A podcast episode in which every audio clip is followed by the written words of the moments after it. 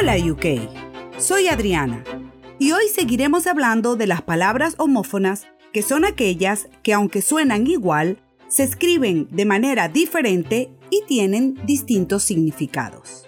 La palabra de hoy es Asia.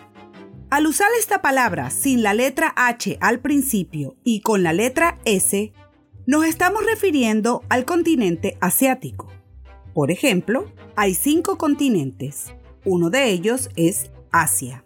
De la misma manera, si ponemos la letra H al principio de la palabra y cambiamos la letra S por C, estamos refiriéndonos a una preposición. Por ejemplo, Andrés va conduciendo hacia la casa de su hermana.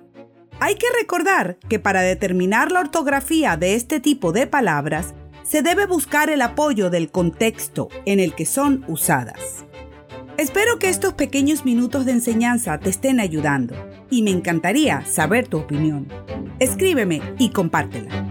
Y con esta me despido. Hasta la próxima. Chao.